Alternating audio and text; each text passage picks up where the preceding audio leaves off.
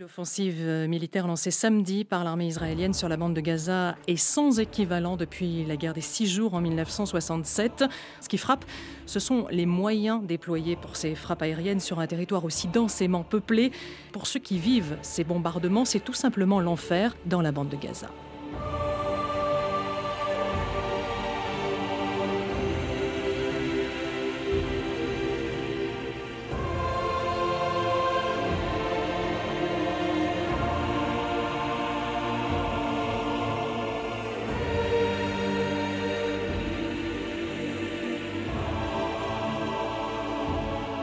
2000 ans d'histoire.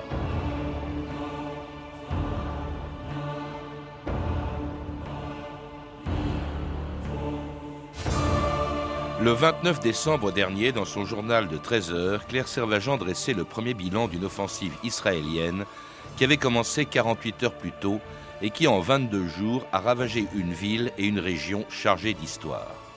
Convoitée et envahie successivement par les Philistins il y a plus de 30 siècles, par les Hébreux qui lui ont donné le nom de Gaza, qui veut dire fort ou forteresse, par les Grecs d'Alexandre le Grand, les Arabes, les Croisés, les armées de Saladin et les Ottomans, qui l'ont inclus dans leur empire, Gaza a vu aussi passer les soldats de Bonaparte et de Laurence d'Arabie, avant de devenir un des principaux enjeux du conflit, qui depuis plus de 60 ans oppose Israël aux Palestiniens et aux États arabes.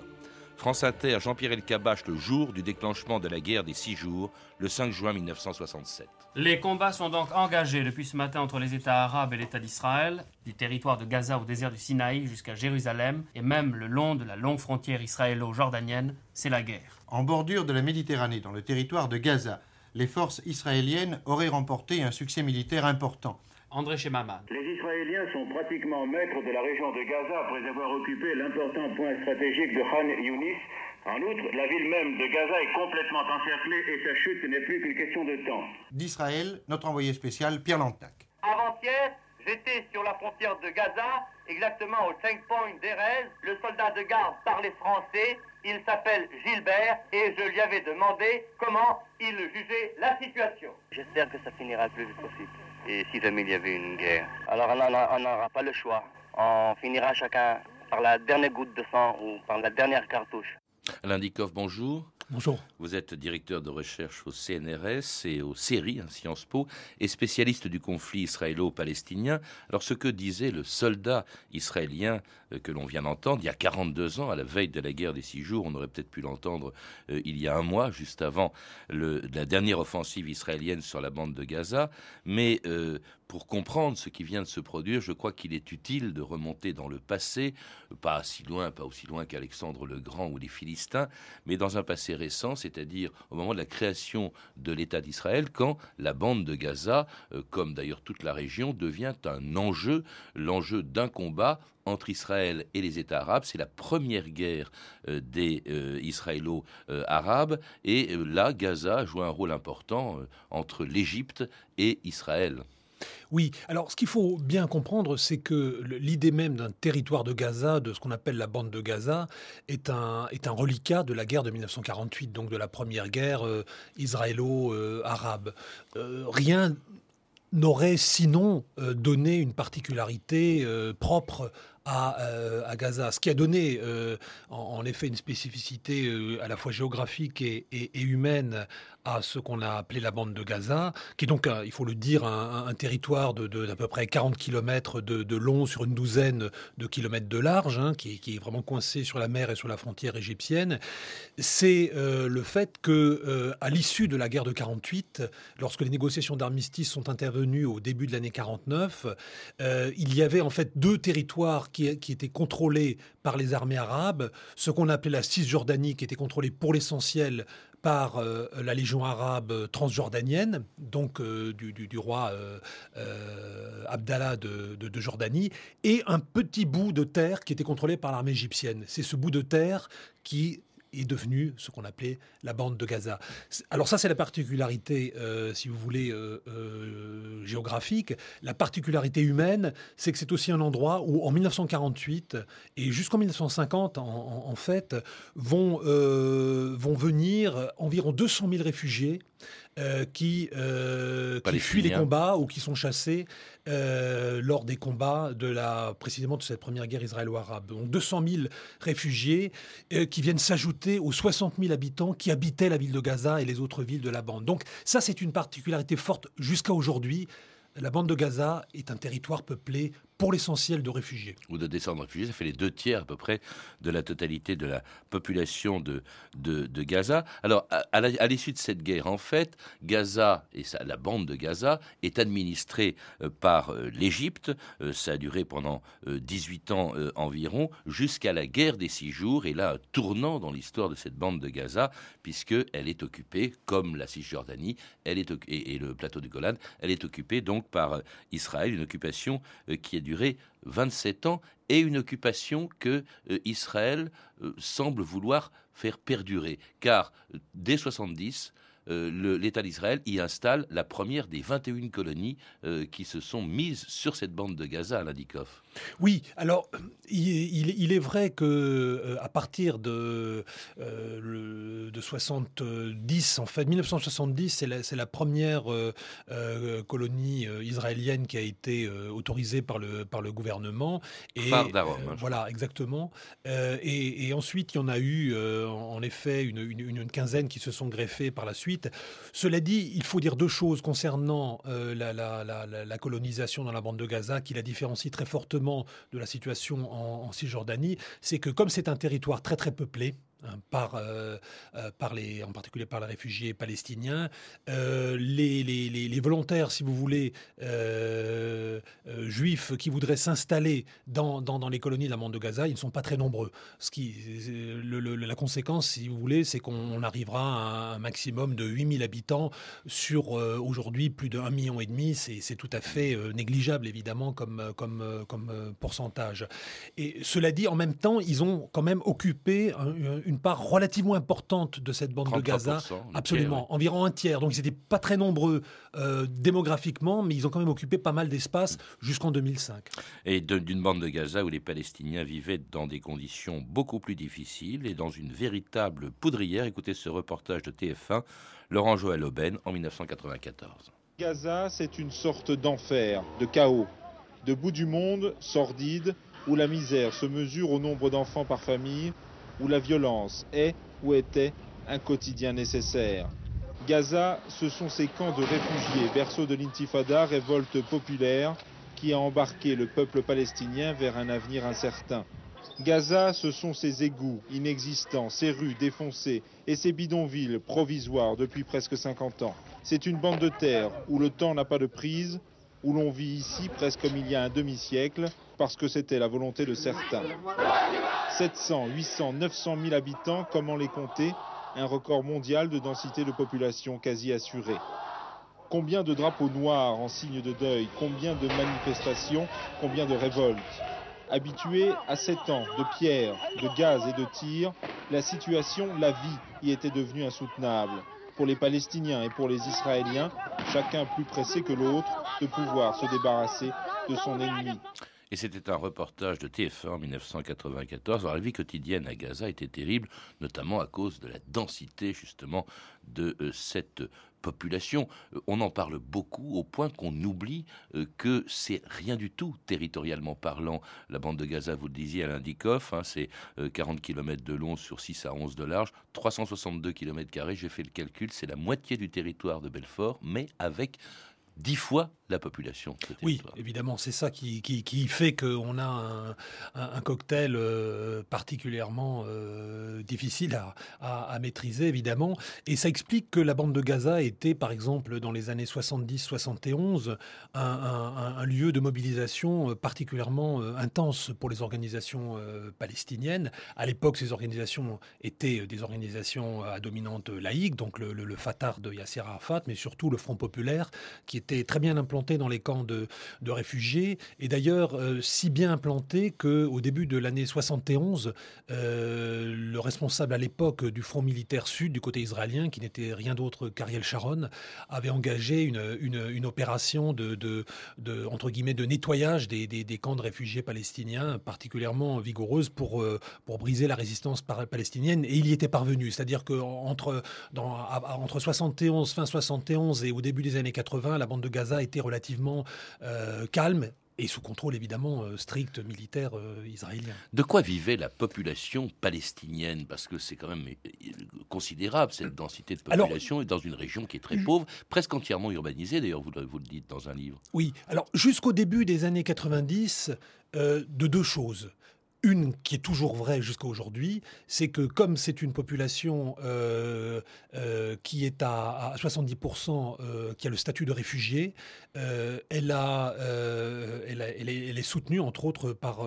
par l'UNRWA, qui est donc une, agence de, de, l'ONU qui a été créée après la première guerre israélo-arabe de 1948. Et, cette, cette agence de l'UNRWA entre autres, pourvoient aux besoins éducatifs euh, des, des, réfugiés et de, leur, et de leurs enfants, mais bien évidemment va de pair aussi avec l'UNRWA un certain nombre de distributions euh, de, nourriture, euh, d'aide humanitaire, etc. Et la seconde, et ça c'est un élément qui a disparu paradoxalement avec le processus de paix dans les années 90, c'est que dans les années 70 et 80, une grande partie de la population des hommes de Gaza travaillait en Israël. Parce qu'à cette époque-là, les, points de passage dont on reparle beaucoup ces derniers temps étaient, ouverts euh, et il y avait énormément de travailleurs palestiniens, plusieurs euh, dizaines de milliers qui, milliers qui travaillaient en particulier dans la région de Tel Aviv et qui rentraient le soir et qui faisaient donc des, des, mouvements d'aller-retour euh, au cours de la semaine. Ça, ça a disparu paradoxalement après 94, donc après le processus de paix, parce qu'on est rentré dans une logique où, en particulier avec le développement des attentats suicides en Israël, les Israéliens ont, de plus en plus fermé les points de passage. Alors une espèce de poudrière dans laquelle va se développer une organisation dont on n'a pas encore parlé, euh, et qui est, d'abord, il y a eu l'intifada. C'est poudrière, c'est à Gaza qu'a commencé euh, cette fameuse guerre des pierres, l'intifada, en, en 87, et aussi que naît et se développe cette organisation islamiste qu'est le Hamas, à Dikov. Comment expliquer ce développement du Hamas? Alors, euh, en effet, euh, j'avais cité les années 70 euh, pour, les, pour les, le nationalisme laïque, la mobilisation. les années 80, et en particulier à partir de décembre 87, la, date importante, c'est le 9 décembre 87, lorsque démarre en effet la première intifada, ce qu'on appelait la révolte des pierres à laquelle les, les organisations laïques vont participer énormément, mais à laquelle aussi l'organisation des frères musulmans va participer et euh, en particulier en adoptant, en créant en, décembre 1987 euh, le Hamas, le mouvement de la résistance islamique, qui est en sorte le, bras armé des frères musulmans. Les frères musulmans sont une organisation qui était anciennement présente euh, à, Gaza, mais qui avait jusqu'alors essentiellement une, une, je dirais, une fonction caritative, piétiste, etc. Là, elle passe à l'action politique et à l'action aussi militaire, évidemment. Le Hamas, qui au début, c'est pas tout de suite, pas immédiatement, mais qui, euh, à son origine en tout cas, a été soutenu, aidé par Israël contre l'OLP avec lequel Israël ne veut pas euh, discuter à l'Indikov. Euh, disons que les Israéliens n'ont soutenu non pas le Hamas à partir de 87, mais plutôt au début des années 80, le mouvement des frères musulmans, parce qu'ils pensaient en effet que c'était un moyen de, d'affaiblir l'organisation nationaliste qu'était l'OLP. Le problème, c'est que, euh, comme souvent, il y a peu, un, il y a un peu un, je dirais, la, la, créature peut échapper à son, à son, à, son créateur indirect, et, et, là, en l'occurrence, le Hamas évidemment a a eu une vraie autonomie et évidemment est rentré dans une logique de, résistance à tout craint euh, contre euh, les Israéliens. Le, Hamas de Ahmed Yassine hein, qui, qui refuse justement le processus de paix qui finit par se déclencher euh, avec cet accord de 1993, les accords d'Oslo, qui mettent en place une autorité palestinienne administrant les territoires occupés de Cisjordanie et de Gaza où le Yasser Arafat faisait une entrée triomphale à Gaza le 1er juillet 1994. TF1, Marine Jacquemin. Sur la place du Conseil législatif palestinien à Gaza, ils sont là des milliers qui attendent depuis très tôt ce matin. Je suis là depuis 6 heures, dit la femme, et l'autre ajoute Moi, je l'attends depuis tant d'années, tant d'années. Jusqu'au dernier moment, personne n'a cru au miracle du retour dans Gaza la rebelle. L'intifada a commencé ici, c'était normal qu'il rentre ici, dit cet homme. Dans le ciel, un balai d'hélicoptères indique son arrivée imminente. La liesse s'empare alors de la foule. À 16h15, Omar, le policier, mesure comme tous les habitants de Gaza le privilège qu'est en train de vivre cette petite bande de terre. Le vieux est enfin là.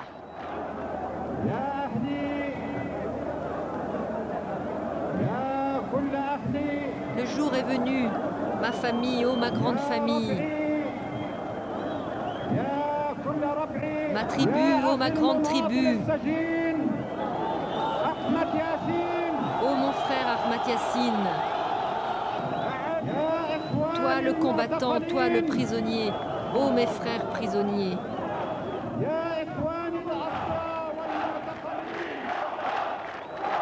C'était Yasser Arafat accueilli triomphalement le 1er juillet 1994 à Gaza. C'est là, c'est dans ce territoire palestinien, avant même la Cisjordanie, qu'il se rend après des années d'exil. À ce moment-là, on croit à la paix. Hein. Elle vient d'être en quelque sorte conclue par les accords d'Oslo. Euh, c'est un accueil extraordinaire. Euh, et Pourtant, il rend hommage, on l'a entendu, à Ahmed Yassine, le fondateur ou un des fondateurs du Hamas, qui lui, en revanche, refuse de l'admettre à l'Indikoff. Oui, ça c'est vrai, euh, mais je dirais que quelque part c'était une sorte de figure obligée pour lui de toute façon que de rendre hommage à Ahmed Yassine, euh, tout simplement parce que c'est un euh, c'est quelqu'un qui a avait un énorme suivi dans la dans la bande de Gaza. Il ne pouvait pas politiquement le négliger, même si le choix d'Arafat était très clair. C'était en effet de rentrer dans une dans une logique de négociation qui conduirait à, à, à terme à la création d'un État palestinien aux côtés euh, aux côtés d'Israël. Le fait qu'il ait aussi commencé par la bande de Gaza est tout à fait symptomatique, précisément. C'est, le, ça montre l'importance que ce, territoire a dans la conscience palestinienne, euh, du fait de, de, déjà du nombre important évidemment de réfugiés qui, des, de réfugiés qui y sont, et ensuite parce que, comme je l'ai dit, euh, il y avait toute cette mobilisation politique particulièrement intense qui avait existé et à laquelle le Fatah de Yasser Arafat, dont, dont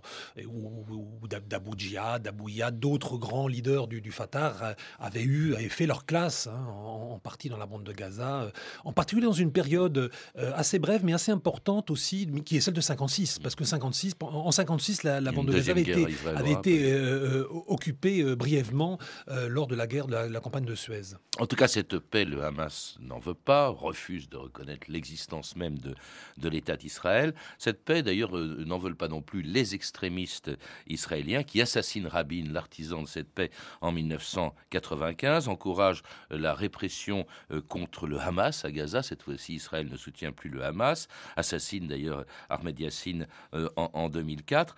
C'est vraiment, on a l'impression que de part et d'autre, on s'acharne, et notamment à Gaza, à, saboter la paix à l'Indikoff. Bah, il est certain qu'à Gaza, si vous, vous avez d'un côté, en effet, du côté palestinien et, et évidemment un suivi relativement important dans, dans, dans la population, à savoir le Hamas, mais aussi un groupe euh, qui est encore euh, plus extrémiste, mais, plus limité aussi au niveau de son suivi, comme le djihad islamique. Et bien évidemment, les, Israéliens qui sont présents jusqu'en 2005 dans la bande de Gaza, euh, ce sont par définition des gens extrêmement motivés idéologiquement, parce que pour vivre dans un environnement qui est euh, aussi négatif pour eux, euh, parce que la pression est quand même énorme, il faut, on est constamment, euh, je dirais, protégé par l'armée, on ne peut pas se déplacer d'une implantation à l'autre sans une escorte militaire, donc évidemment, il faut que les gens y croient dur comme fer. Mmh. Alors une armée qui va quitter, une armée israélienne qui va quitter, après des années d'occupation, qui va quitter définitivement, complètement la bande de, de Gaza, une décision euh, qui est prise par Ariel Sharon, qui veut se débarrasser, disait-il, de ce bâton merdeux, entre guillemets, et même des colonies euh, juives qui étaient installées depuis 1967. France Inter, Franck Matvon, le 19 août 2005. France Inter. Des maisons vides, des rues dépeuplées, des villes fantômes. Au Proche-Orient, 17 colonies ont été totalement évacuées dans la bande de Gaza, mais l'armée israélienne a tout de même été confrontée à la résistance de plusieurs bastions. Les scènes les plus violentes se sont déroulées hier à Neve de Kalim et surtout à Kfar Darom. Notre envoyé spécial Frédéric Barrère a assisté à l'expulsion d'une famille. C'est ma maison, partez. Poussez-vous, disparaissez, c'est ma maison, pousse-toi. Je veux pas partir, laissez-moi, je veux pas partir, je veux pas partir. En fin d'après-midi, toute la famille Cadmon est évacuée. Ils ont été portés par les policiers dans un bus. Dans la rue, au milieu des soldats, un homme marche avec ses deux enfants. Il tient le drapeau israélien. L'armée l'a autorisé à quitter la colonie à pied. C'est le jour le plus triste de ma vie. Maintenant, je m'en vais de Gaza à pied parce que je veux marcher sur cette terre, parce que c'est notre pays, on reviendra. Pathétique ce, départ des colons juifs de la bande de Gaza euh, en, 2005. Ça peut surprendre qu'Ariel Sharon ait pris cette décision d'évacuer définitivement militairement la bande de Gaza euh, et, d'en chasser même les colons juifs.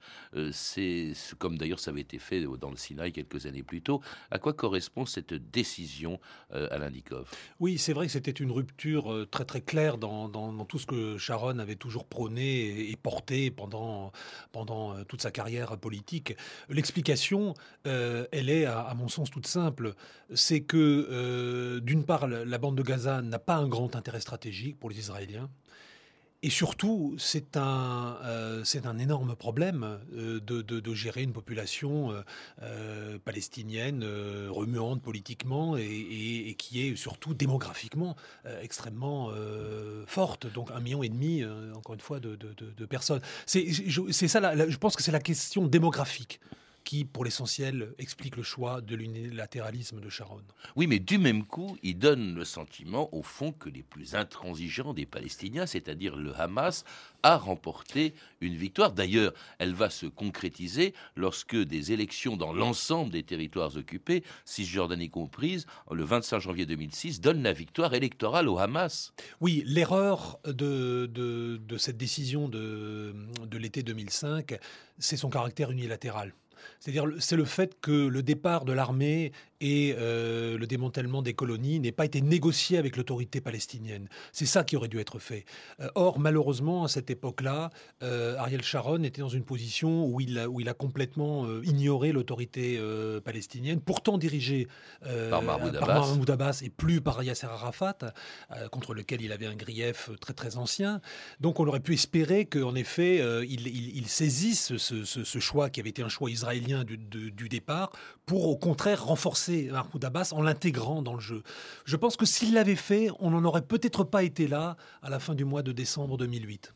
Alors il laisse le champ libre euh, à ce moment-là au Hamas, le Hamas d'ailleurs qui prend totalement le contrôle de la bande de Gaza où il, est, euh, il, a une majorité écrasante. Il y agit, euh, on le sait, d'abord par des, des, affrontements permanents avec l'armée israélienne qui passe son temps à faire des incursions pour riposter aux, tirs de, de, de roquettes sur des villages, j'avais dit ce matin, les colonies, ce sont des villages euh, israéliens euh, de l'autre côté de, de, la frontière, ce qui euh, justifie, en tout cas qui explique l'intervention israélienne de ces derniers jours, dont la dernière, donc l'opération Plomb durci, c'est comme ça qu'elle s'appelait, se déclenchait le 27 décembre dernier. France Inter, Claude Servage. Le secteur frontalier qui longe la bande de Gaza a été décrété zone militaire fermée par l'armée israélienne. Les routes du secteur sont désormais interdites à la circulation, ce qui semble indiquer qu'une offensive terrestre est désormais imminente. Les bombardements israéliens qui ont débuté samedi dans la bande de Gaza ont fait plus de 300 morts et des centaines de blessés. Dans ce journal, nous serons en ligne avec notre correspondant dans la région, Frédéric Barrère.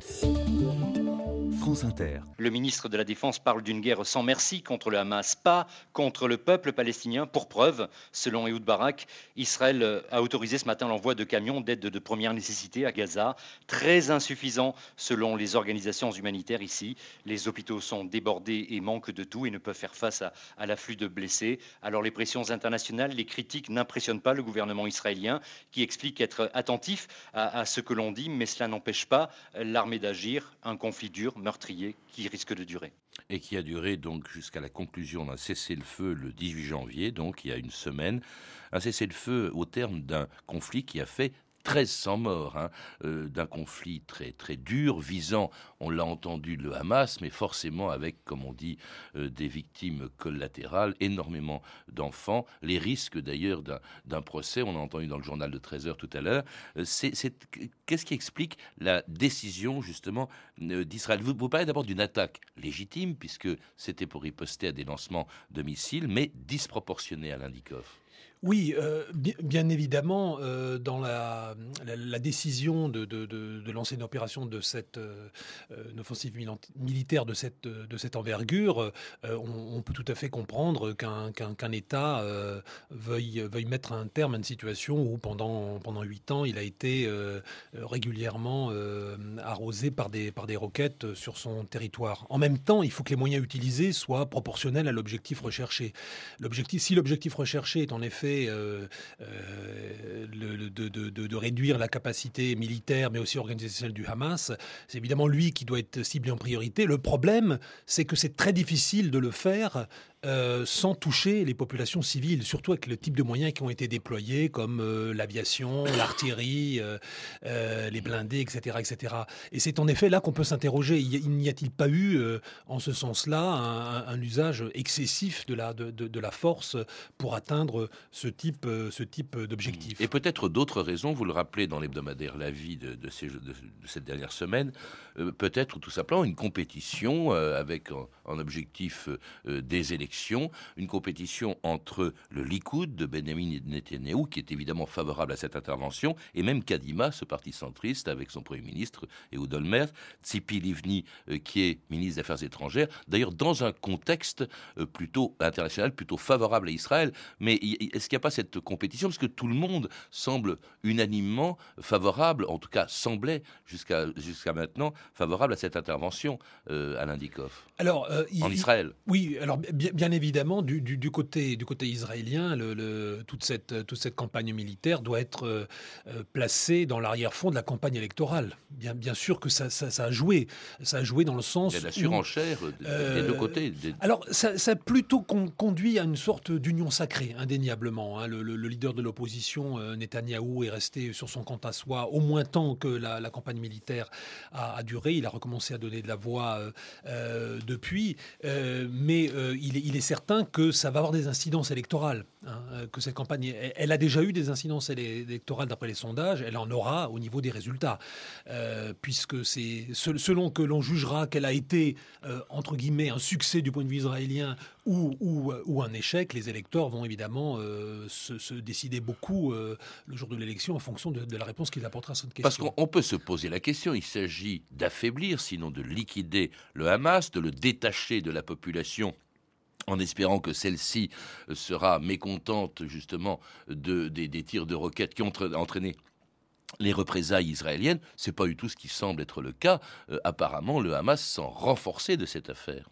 C'est-à-dire que le, renforcement politique à plus long terme, euh, il, faudra voir. Je crois qu'on n'a pas suffisamment d'éléments euh, aujourd'hui pour pouvoir répondre très clairement que ça ira dans ce, dans ce sens-là. Ce qui est certain, c'est qu'il va continuer à euh, contrôler le terrain euh, à, Gaza, qu'il faudra de toute façon trouver un de vivendi entre lui et les Israéliens, même si ça se fait de façon indirecte avec euh, la médiation égyptienne et peut-être même avec d'autres parties internationales. C'est-à-dire que s'il est affaibli, ça, c'est, il n'est pas vaincu pour autant. Il, reste là, il continue à être une force politique avec laquelle il faudra compter. C'est-à-dire que le processus de paix pourrait reprendre malgré tout. Le processus de paix, c'est autre chose, parce que le processus de paix, il concerne l'autorité palestinienne euh, et pas le Hamas, puisqu'il il récuse les, accords existants, il, ne reconnaît pas l'État d'Israël et euh, il ne reconnaît pas euh, finalement les, accords d'Oslo sur lesquels est fondé le processus de paix. Merci Alain Dikoff. je rappelle que vous êtes l'auteur d'un livre de référence, L'État d'Israël, publié aux, aux, éditions Fayard. Vous avez dirigé en fait ce livre qui était un travail collectif aux éditions Fayard, donc dans la collection Les grandes études internationales. Vous pouvez retrouver ces références par téléphone au 32 30, 34 centimes la minute ou sur le site franceinter.com. Plus de renseignements en tout cas sur notre émission. C'était 2000 ans d'histoire, la technique Sandrine Laurent et Philippe Duclos, documentation et archivina Emmanuel Fournier, Clarisse Le Gardien, Marie Jarros et Caroline Chaussé, une réalisation de Anne Kobilac. Demain, dans 2000 ans d'histoire, un mythe fondateur de l'histoire des États-Unis, l'Odyssée du Mayflower.